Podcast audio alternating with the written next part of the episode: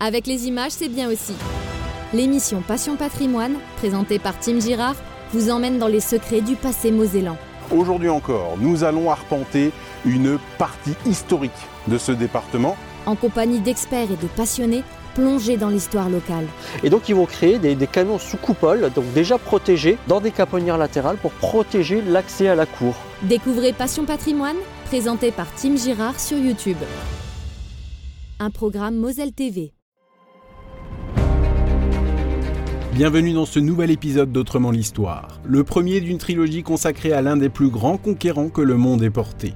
Avant de continuer, je précise qu'il s'agit d'un récit reposant sur l'ensemble des sources, nombreuses et fragiles à la fois, qui nous ont permis de nous faire une idée globale et un peu romancée, il faut bien le dire, sur ce personnage qui, c'est le moins qu'on puisse dire, a marqué l'histoire. Je vous encourage évidemment à vous abonner, mais aussi à noter et à commenter cet épisode pour lui faire gagner en visibilité. D'avance, merci, je compte sur vous. Allez, c'est parti. Faisons maintenant un saut dans le temps, il y a plus de deux millénaires. Alexandre, épisode 1, Le Prince.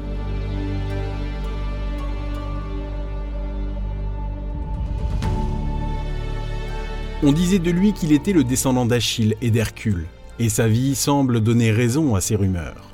À 30 ans, après avoir vaincu l'ennemi héréditaire de son peuple, il a conquis un royaume plus grand que n'importe quel autre et il a fondé une vingtaine de villes. Conquérant, stratège, bâtisseur, certains s'accordent aussi à dire qu'il était profondément humaniste, cherchant à unir les peuples pour éradiquer les frontières et imposer une paix universelle. Beau, puissant, charismatique, d'ascendance divine, cet homme a été guidé par une ambition sans limite. Mort à la veille de ses 33 ans, il y a plus de 2300 ans, cet homme extraordinaire fascine toujours. Son nom est l'un des plus connus au monde. Vous avez sans doute deviné, dans ce nouvel épisode, nous allons parler d'Alexandre le Grand. Dans l'antique cité de Miesa, au pied d'un immense rocher de grès, dans une école de pierre claire, aux colonnes sculptées, l'écho d'une voix grave accompagne le chant de l'eau claire qui coule dans la petite rivière située à quelques mètres. Cette voix grave, c'est celle d'Aristote, ce philosophe connu pour sa sagesse et ses enseignements. Il a face à lui plusieurs jeunes hommes qui, assis sur des bancs de pierre, l'écoutent en silence. Ils ont pour nom Séleucos, Cassandre, Lysimaque, Perdiccas, Philotas ou encore Héphaïstion. Tous sont issus de la noblesse de la cour royale du roi de Macédoine. Fils de grands généraux du roi, ils ont été réunis dans cette école pour recevoir un enseignement digne des plus grandes familles grecques. Au milieu de ces adolescents, il y a encore un jeune homme dont je n'ai pas parlé. Sa chevelure blonde borde ses yeux grands ouverts, absorbés par la voix d'Aristote. La tête légèrement penchée sur le côté, il ne quitte pas le philosophe du regard. Lui, c'est Alexandre, le fils du roi de Macédoine, Philippe. Curieux, doux et observateur, il ne perd pas une miette de cet enseignement passionnant que lui prodigue Aristote. Alexandre le sait, son père a voulu que ce soit ce philosophe qui le forme à sa vie d'adulte, pour une bonne raison, son enseignement l'aidera à devenir quelqu'un de grand. Aristote est né en Macédoine, à Stagire, une cité de Chalcidie, située au centre du royaume de Macédoine. Mais au moment où Aristote parle à cette jeunesse dorée de Macédoine, sa ville natale est totalement détruite, mise à sac par le roi Philippe, le père de son élève Alexandre, lorsqu'il s'est emparé de la Chalcidie. Heureusement, en hommage au célèbre Aristote qui a accepté de dispenser sa sagesse à son fils Alexandre contre une coquette somme d'argent, il faut le dire, Philippe s'engagera à reconstruire la cité natale du philosophe. Après avoir passé 20 ans à Athènes où il a fondé une école réputée, Aristote est finalement revenu en Macédoine pour préparer donc le prince Alexandre a un grand avenir. À travers son enseignement, il lui fait lire les grands auteurs, notamment évidemment Homère, et ses célèbres récits de la guerre de Troie et des aventures d'Ulysse. Des récits qu'Alexandre adore lire et relire, porté par les valeurs et la sagesse des grands héros d'antan. Le puissant Hector, le divin Achille, le rusé Ulysse, l'indomptable Ajax, l'impitoyable Agamemnon. Autant de destins homériques qui fascinent le jeune Alexandre. Un jour, il le sait, son nom sera aussi célèbre que le leur, et son père, Philippe, sera fier de lui. Le roi Philippe est un homme rustre, brutal et ambitieux, mais aussi empreint de frustration. Usé par ses nombreuses batailles et les blessures qu'il en garde, sa réputation est faite. Ayant perdu un œil au combat lors de la bataille de Cnédides, certains le surnomment le roi borgne. Son royaume de Macédoine a beau être très riche grâce aux nombreux filons d'or qui s'y trouvent, il est toujours considéré comme une terre de semi-barbares par les cités grecques. Les Macédoniens ont une réputation à l'image de celle de Philippe. Pour les Grecs, ils ne sont que des adorateurs de chevaux, qui boivent du vin pur à outrance, sans le couper d'eau, et lorsqu'ils s'expriment, leur accent prononcé trahit immédiatement leur origine. Mais Philippe le sait, tout cela est sur le point de changer. Depuis longtemps, son ambition est de réunir les cités-États de Grèce sous son unique autorité. Trop occupé à se faire la guerre entre elles, Athènes, Thèbes, Chéronée, Sparte, Corinthe et les autres ont oublié le véritable ennemi, situé aux confins de la mer Égée. Cet ennemi héréditaire de la Grèce, c'est la Perse. Détruire la Perse est devenu une obsession pour Philippe, mais il ne pourra y parvenir qu'avec toutes les forces grecques derrière lui. C'est dans cette optique qu'il s'est emparé d'ailleurs de la Chalcidie. Durant son règne, Philippe ne cesse d'agrandir son royaume à l'est et à l'ouest, mais aussi au nord, en soumettant la Thrace. D'un petit territoire, Philippe fit de la Macédoine un puissant royaume capable de rivaliser avec les plus grandes et les plus puissantes cités-États de Grèce.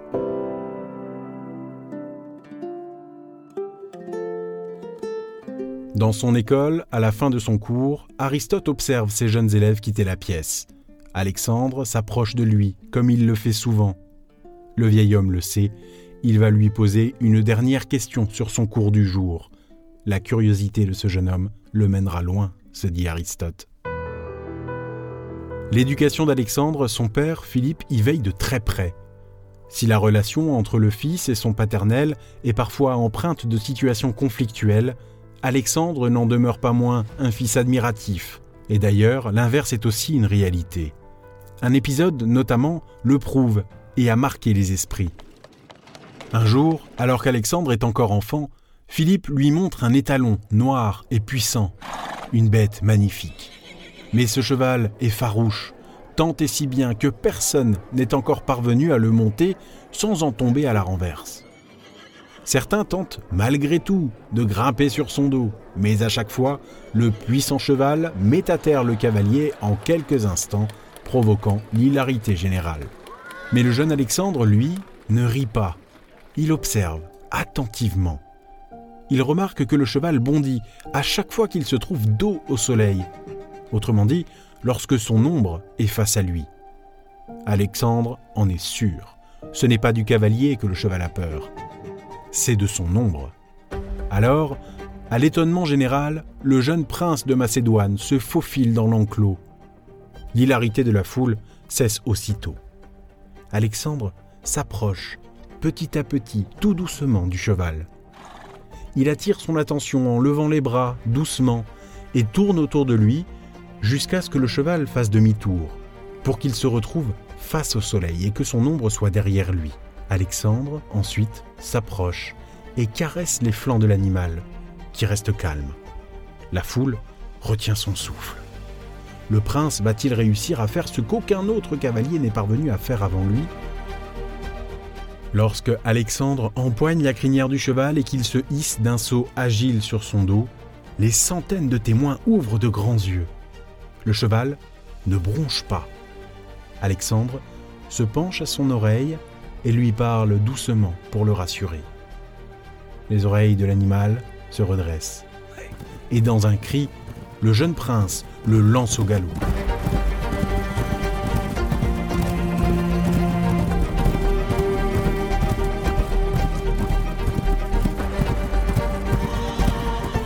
le cheval saute par-dessus la clôture et s'éloigne, Alexandre bien en place sur son dos.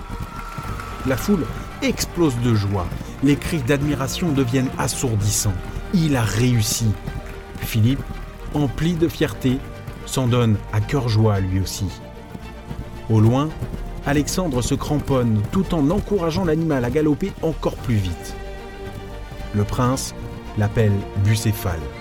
Et dès ce jour, les deux compagnons deviennent inséparables. À son retour dans l'enclos, Alexandre descend de Bucéphale sous les hurrahs de la foule admirative. Philippe, si fier, accourt pour porter son fils en triomphe. Puis il se tourne vers Alexandre et lui dit avec solennité qu'il va devoir se trouver un royaume à sa mesure, que la Macédoine est trop petite pour sa grandeur.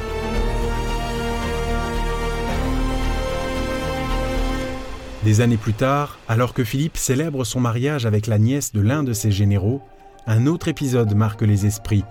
Malheureusement, cet épisode incarne cette fois les relations tendues que connaissent aussi le roi et son fils, le prince.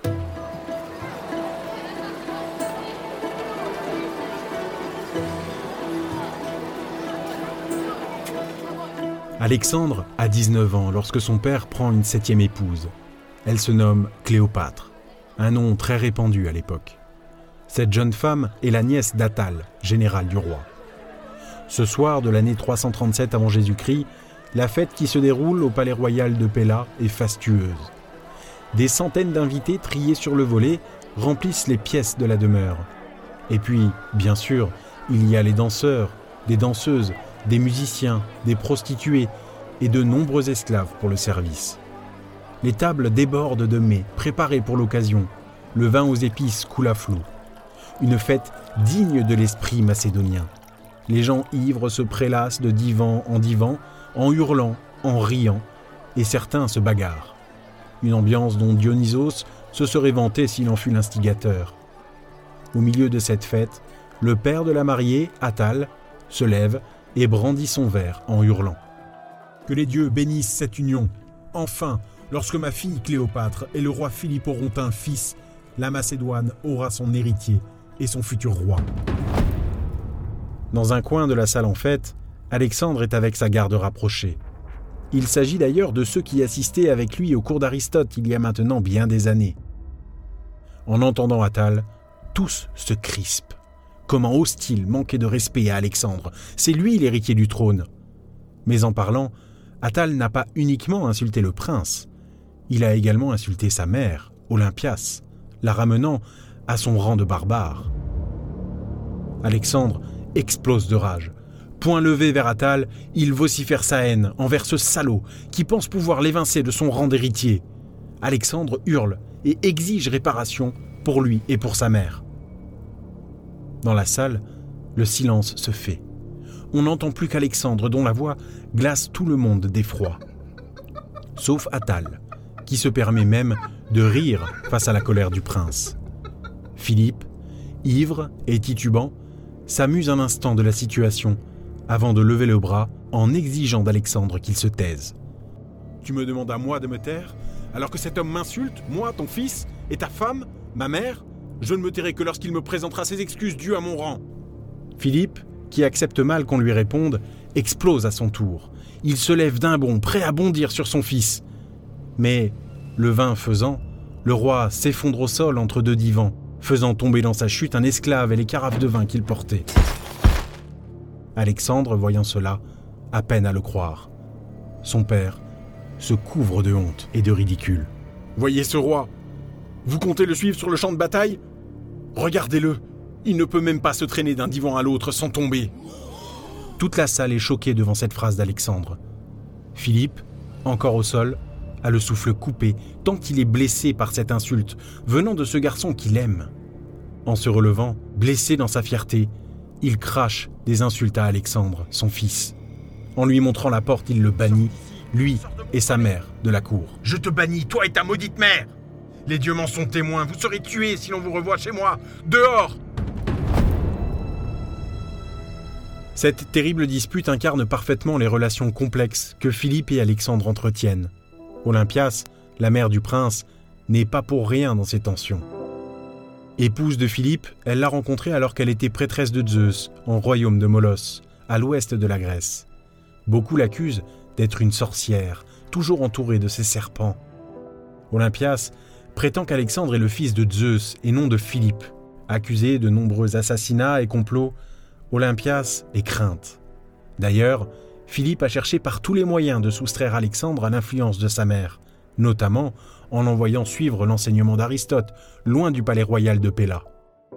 Philippe, très méfiant envers Olympias, ne peut s'empêcher d'assimiler son fils à sa mère. Malgré la fierté qu'il ressent pour lui, il reste le fils d'Olympias et cela le remplit de rage. Malgré les disputes, Philippe accorde sa confiance à son fils dans de nombreux domaines. Lors de sa dernière campagne militaire, par exemple, il a même nommé Alexandre régent du royaume de Macédoine. Affaires courantes, approvisionnement, supervision de chantier et veille des dépenses, Alexandre a géré le royaume d'une main ferme, ouvert au conseil de sa garde rapprochée, mais sans ambiguïté aucune. Les décisions sont prises par lui et lui seul. Autre preuve de la confiance que lui accorde son père pour ses 18 ans, Philippe a emmené Alexandre pour sa bataille de Chéronée.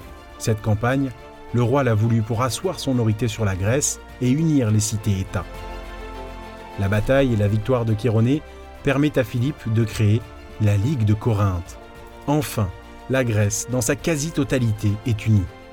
Athènes, Chalcie, Érétrie, Élatée, Amphissa, Thermos, Olympie, Mécène, toutes ces cités qui se faisaient autrefois la guerre, dépendent désormais de Philippe. Enfin, elles sont unies et le roi peut se préparer à entrer en guerre contre son ennemi de toujours, la Perse.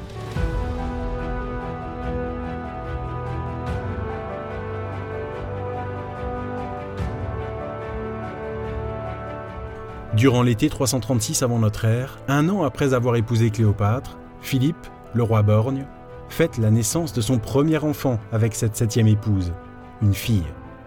Pour l'occasion, Philippe annule l'exil de son fils Alexandre qu'il avait proclamé le soir du mariage. Pour cette naissance, Philippe fait organiser une immense fête populaire. Aux côtés d'Alexandre, le roi, coiffé de sa fine couronne d'or, parade avec son armée. Aimé de son peuple, Philippe se promène au milieu de la foule, sans son armure. Il pénètre dans un couloir qui lui permettra d'entrer dans le petit amphithéâtre où la foule l'attend pour son discours et sa libation. Un exercice auquel Philippe est habitué. Parler à son peuple est toujours un moment plaisant pour lui. Le roi aime être acclamé, lui le descendant d'Hercule comme il aime le clamer haut et fort. Mais lorsqu'il arrive au cœur de l'arène, prêt à parler, Philippe s'interrompt remarque qu'un homme s'approche de lui. Il le reconnaît. Il s'agit de Posanias, l'un de ses gardes du corps. À quelques mètres de là, Alexandre le remarque lui aussi, sans comprendre pourquoi ce soldat interrompt la fête. Il observe la scène de là où il est. Posanias est maintenant arrivé aux côtés du roi Philippe. Soudain, le soldat sort un xyphos, une épée courte, et se jette sur le roi. La lame transperce son corps avant que quiconque ait pu réagir. Philippe hurle de douleur. Son sang asperge le sable de l'arène. La foule crie de panique. Alexandre, saisi d'horreur, se rue sur son père pour rattraper le corps du roi qui titube de douleur. In extremis, il le retient dans sa chute, ignorant la couronne d'or qui tombe au sol. Posanias, l'assassin s'est déjà enfui, le lâche. Alexandre a beau tenter de stopper le flot de sang qui s'écoule du torse de son père, il ne peut rien faire. En pleurant, il plonge son regard dans l'œil restant de son père. Mais l'âme de Philippe a déjà rejoint Hadès. Le roi est mort. Aux côtés du prince éploré, sa garde rapprochée accuse le choc. Cassandre, Héphaïstion, Lysimaque et Perdicace pleurent aux côtés d'Alexandre. Le grand roi Philippe est mort. Mais l'un d'eux, sans que personne ne voie précisément lequel, attrape la couronne d'or de Philippe sur le sable de l'arène et la porte sur la tête d'Alexandre en hurlant Vive le roi, vive Alexandre. Aussitôt, la foule encore présente hurle elle aussi, et Alexandre, le visage encore mouillé de ses larmes de tristesse, observe, incrédule, la foule qui scande son nom. Le prince Alexandre est désormais roi de Macédoine et de Grèce. Assise dans les gradins, sa mère Olympias sourit de toutes ses dents en observant la scène. Enfin, son fils est devenu roi.